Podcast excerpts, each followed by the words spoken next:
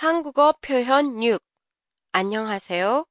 도쿄 타마시에 있는 한국어 교실 한교실입니다.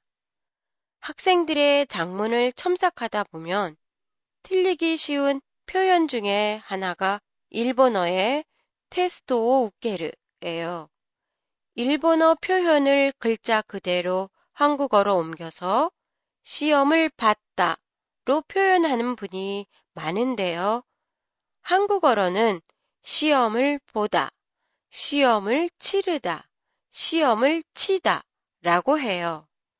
이때 보다의 의미는 자신의 실력을 평가하다의 뜻이고요. 같은 뜻으로 자주 쓰이는 표현에 시험을 잘 보다, 시험을 못 보다가 있어요.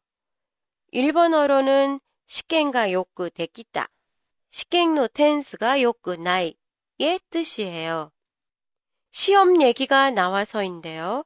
드라마에서 나 오늘 시험을 망쳤어 라는 표현을 들어본 적이 있을 거예요. 시험을 망치다는 시객냐 시객노 객가가 산잔다, 히도이 라는 의미예요.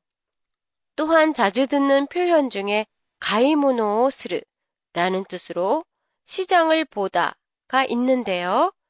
이때 보다는 물건을 사다 라는 걸 뜻해요.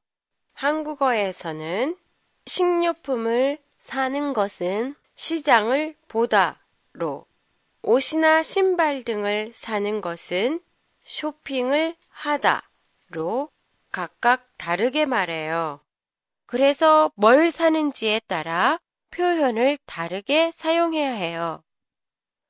그 외에도 이익을 보다, 손해를 보다, 피해를 보다, 효과를 보다 처럼 계갱스르, 야라레르, 에르의 뜻도 있어요. 한국 드라마에서 한 번만 봐주세요 라는 대사가 자주 나오는데요. 이때의 보다는 유르스의 뜻으로 오메니 밑대 아게르의 의미로 쓰여 일본어로는 이치도답게 유르시테 그다사이 라는 의미예요. 팟캐스트에 대한 의견이나 감상을 보내주세요. 보내주실 곳은 한교실닷컴이에요. 여러분의 많은 투고 기다리고 있겠습니다. 안녕히 계세요.